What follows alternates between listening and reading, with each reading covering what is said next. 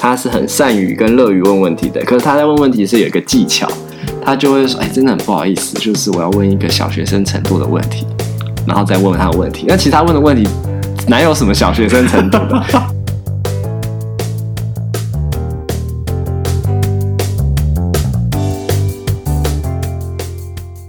大家好，欢迎收听 CC 灵芝，我是阿彻，我是阿坤。这是一个吸收了人生日月精华的频道。我们邀请你在这段时间与我们一起自在的 CC 灵芝。今天想要跟大家聊聊关于勇气这件事情，就是刚好我最近有一个经验，就我参加了一个线上的活动，然后那个是跟难民的主题有关的线上讨论会，然后在谈难民照顾现在目前所面临的困难。那线上的讨论，其实参与的人不会很多，就二三十个人。然后主办单位、主办方、主持人都蛮鼓励大家可以踊跃的发言，所以也留了很多互动跟讨论的时间。那其实以往啊，参加这种线上活动，我通常就会关镜头、关麦克风，就会害羞的躲在后面，只是静静的听这样。那不过，因为我对于这个主题算是有一些自己相关的经验，然后。然后也确实从讲者的分享中有一些感触跟疑问，所以呃，我在几经犹豫之下挣扎了很久，就鼓起勇气先，我是先用文字的方式在那个 chat box 就是聊天室提问，然后讲者就是针对我的提问回应以后，但因为我觉得还想再追问，我就在讲者快讲完的时候主动把镜头打开，然后。开启麦麦克风，然后说，就是我有一个进一步的问题想要询问，这样。那其实，在讲的过程中很紧张啊，尤其又是用英文，所以其实不是很有信心，超难的。对，那就是在问的过程中，就是也确实可以跟讲者还有其他听众有一些互动，然后呃有一些交流。那我我想要讲的是，其实，在好不容易跨出这一步。之后其实是觉得感觉很好，就是那个感觉很好，是说不是说自己讲的好或不好，当然也是会觉得自己可能在讲的过程中忘记一些单字啊，有时候结结巴巴，或是有一些表达也许不是那么清楚，英文不是那么的 perfect，就是很完美、很流利等等，那都是我会可能。对自己有一些小小的怀疑，但是事实上就是这样嘛，就是我我又不是英文的母语者，就是我，但我是试着要用英文去表达我的想法，嗯，那确实能够有效的传达我的想法，然后有效传达我的疑问，让我跟讲者或者是和其他与会者有一些交流，所以我感觉是蛮好的，好像我不是只是躲在荧幕后面默默的听，诶，好像也有一些更多的参与，然后也让我对于这场演讲有一种更。晋升的思考，还有深刻的体会。那呃，我想要讲的是，其实我在前面挣扎了很久，然后才好不容易跨出这一步。然后我觉得这样的现象其实很普遍，就是我们很常都会遇到这样的现象。嗯，可是就这个经验对我来说，特别等他出来谈，就是说，哎，其实有时候我们好不容易跨出那一步，其实对自己是一个很大的收获。那也许也可以让别人有很多的收获。可是为什么这一步这么难？其实我会很很欣赏。就是愿意跨出去的那个，有两个原因，一个就是他有呃有勇气把自己想要问的问题问出来，不论那问题是怎么样，就是他他一定是不知道他才会问啊，这是一个。嗯、另外一部分是他就帮我吸引了注意力，就是你可以躲起来这样，我可以躲起来这样子。所以每次当有人当讲者在说 any question 的时候，他开始扫，就是视线扫描，你就心中想。快快快快！有人问问题，快有人回答他。嗯，大概是这种感觉。所以我觉得这确实是一个呃，就是我没有的东西，是那个在上课啦，或者是是在可能参加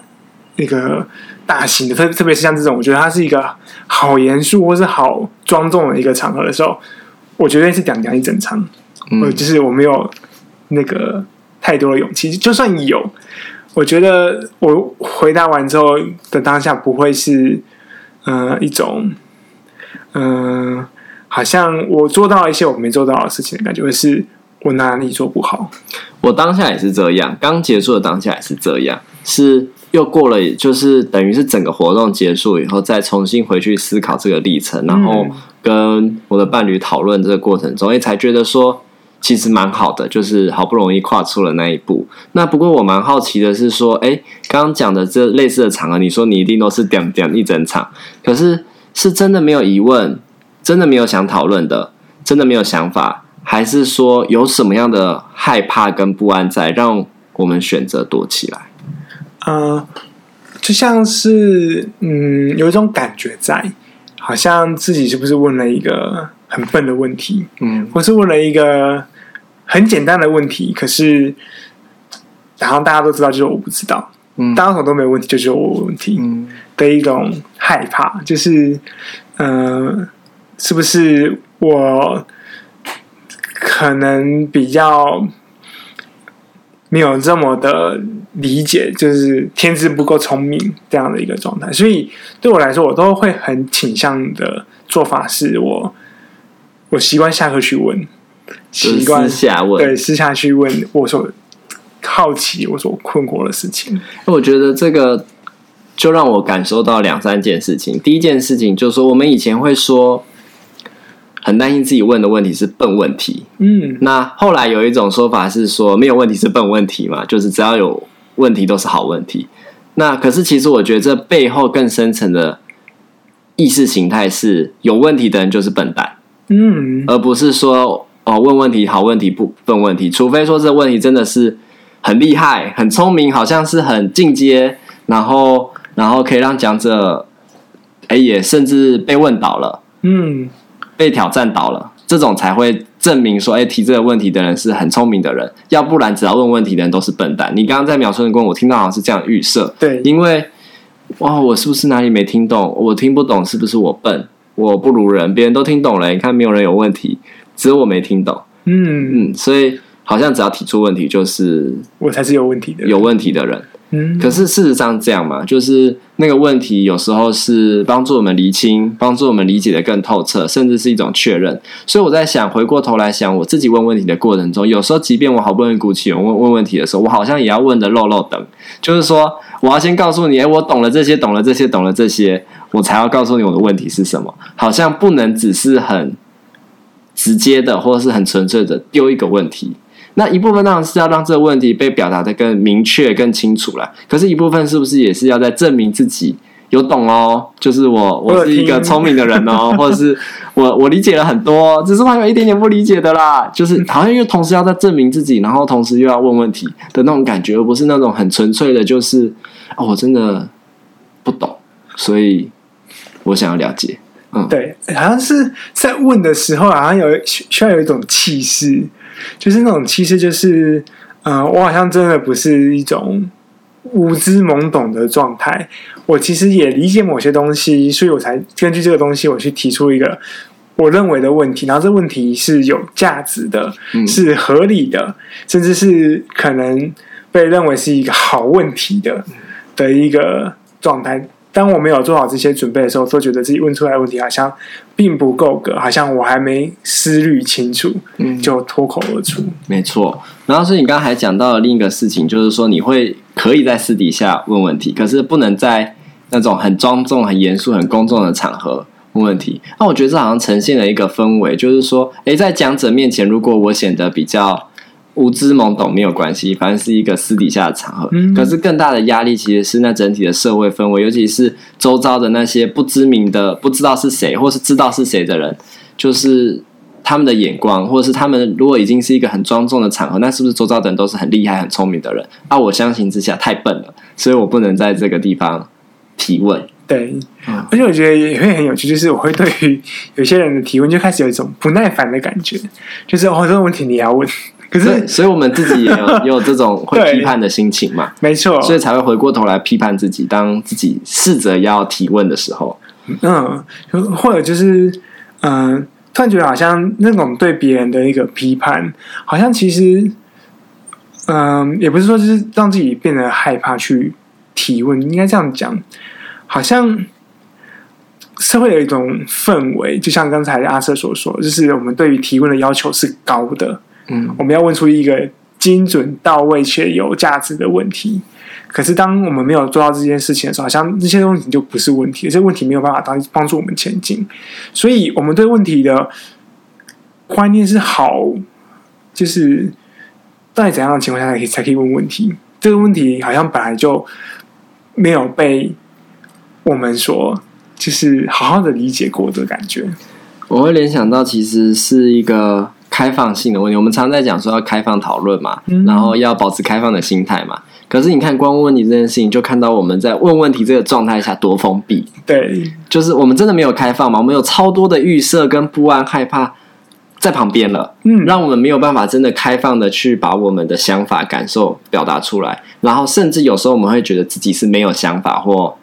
感受的人啊。嗯，对，然后。就好像是 OK，我听懂了，但其实没有听懂。对，然后，嗯，我觉得就会让我去反思一件事情啦，就是，呃，除了自己的那个对于别人提问的一个感觉，那种不耐烦的，或是觉得这种问题也要问的一种感受，好像也同时也在回到自己身上，就是那种很高的一个。评价的很高的一个标准要求的东西是，其实我们在无形中去压着自己的感觉。嗯，没错。然后，所以我联想到我认识一个医生，就是他每次在讨论的时候，就是会问问题。他是很善于跟乐于问问题的，可是他在问问题是有一个技巧，他就会说：“哎，真的很不好意思，就是我要问一个小学生程度的问题，然后再问问他的问题。那其他问的问题。”哪有什么小学生程度的？可是你看，他需要讲这样的话，好像让他今天要问问题，即便讲了什么都可以很安全。因为，然后，即周遭人也就比较不会起了那种批判的态度，因为他已经先让自己卸下了那些东西，就是说，哎，我今天是要问一个啊，就是很很一般程度很低，你不要预期我要问什么很厉害的问题哦，所以我问了什么问题都可以。但其实这才是让我们回归到一种比较。开放的状态，那当然说我们有一天不需要加这两句话是最好。可是他加了这两句话，其实是有一点让让这个开放，这个讨论可以回到一种比较开放的程度。就是说，哎，你不要说我的问题一定要什么多多博大精深啊，多厉害，或是怎么样，我就是很纯粹的不知道跟好奇，那可能就是一种小学生的程度的状态。嗯，我觉得这很有趣，就是。第一个想到就是那小学生做错了什么？其实这搞不好是一种称赞，就是我们乍听之下是一种对于这个问题的贬义，但其实他搞不好其实是在讲一种称赞。哎，就是你可以像小学生，你还记得小学的时候吗？嗯、老师问学生有没有问题的时候，哇哇哇哇，就是那时候真的被打压到不行。对，小学一二年级就是我我伴侣在学校教书。就是有这种场景，只要问有没有问题，有没有人回应，就大家都举手。就是那是一种小学生的状态，就是很自然、很直接的展现出他的好奇情绪等等。嗯嗯，对，我真的有种感觉，是那个时候真的是，嗯、会这样讲，就是你知道或不知道都是很棒的。就是你想要问一个问题，也是很棒的一件事情。就是，嗯、就像小学生一样，我们可以尽情的去。对于我们说无法理解的事情，有充满着想知道的这些这种动力。对啊，然后我们就在这个社会的洗礼之下，也内化了这种自我打压跟打压他人的机制，然后让我们成为一个不敢问问题的人，变成需要勇气才能问问题的人。所以嗯、呃，对啊，就是有时候在看在那种大场合问问题的，我真的觉得哇。什么样的勇气让他决定在这个时候问这个问题？通常我们在笑的时候是跟梁静茹借的，这样子。什么什么？你刚刚说什么？跟梁静茹借勇气。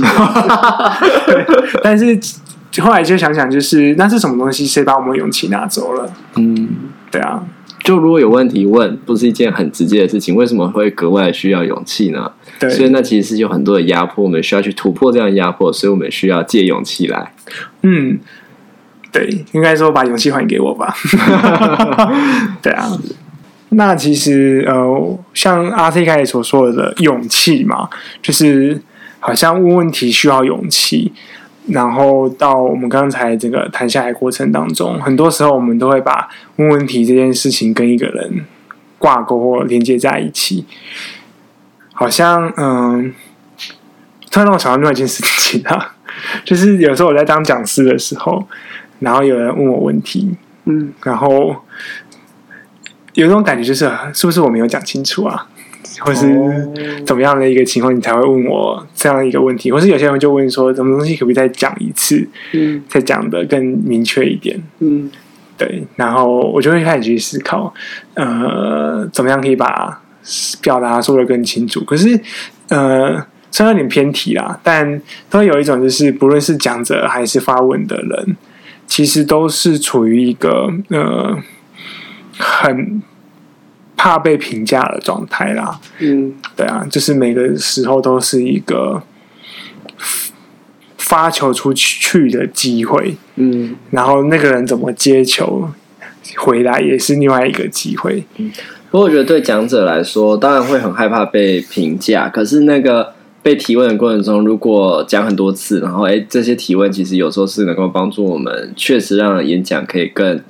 精进的一个机会嘛，嗯，那不过话话说回来，就是关于提问这件事情，就是被批判嘛，被评价。那其实这也可以回应说，为什么我们喜欢躲着就好？就是那个躲着，就是给我们一种隐身性，然后那个隐身性让我们不需要去承担被评价这件事情。然后当现在科技发达，越来越多线上线下整合平台，比如说 Slido 啊、Google 表单啊，让听众可以匿名的发表问题或是回馈的时候，其实我们觉得那个问题跟回馈的比例更多，甚至有时候更直接，因为不需要被现身或者是评价。嗯，对啊，就就会很明确的看到说，光是问问题这件事情都，都都会有很多的猜想，然后很多的跟评价跟自我的观感有连接的地方。那我觉得阿瑟说的那个勇气，就是我们能不能回到一个纯粹就是我想了解的这件事情，回到小学生程度就好了。对啊，就是在这个问问题的事情，没错。就也许我们问出来问题是真的是跟我们很有关，我们的专业或是我们的理解，或是很纯粹就是我们的好奇。那可是那是讲的是一种态度，就是能不能真的把那些阻碍拿掉，然后开放的去。讨论、跟提问、跟互动，不管是讲者是听众，都是如此。对啊，这突然让我想到另外一个部分了。好啊，你说，原本是要结尾了，你可以再讲一下。就是好像在我们求学过程中，我们都把提问者的背景淡化掉，就是小学、国中、高中，就是好像之后的提问都会不去看那个人为什么会想要问这个问题，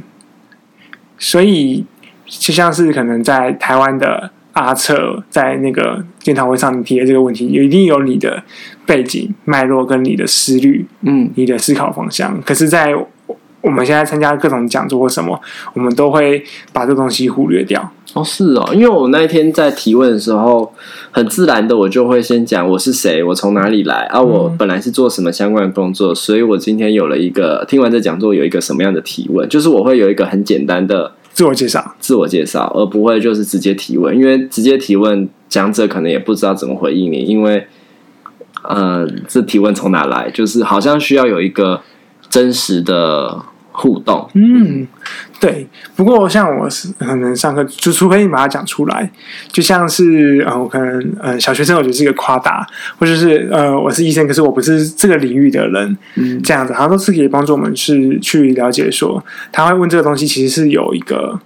嗯、呃、合理性，还是说就是我是其实有一个我属于我的思考的。背景框架，嗯，让我会在这个此时此刻把这个问题抛出来，嗯。可是对于那个背景框架的部分，嗯、呃，我不确定，就是好像在至少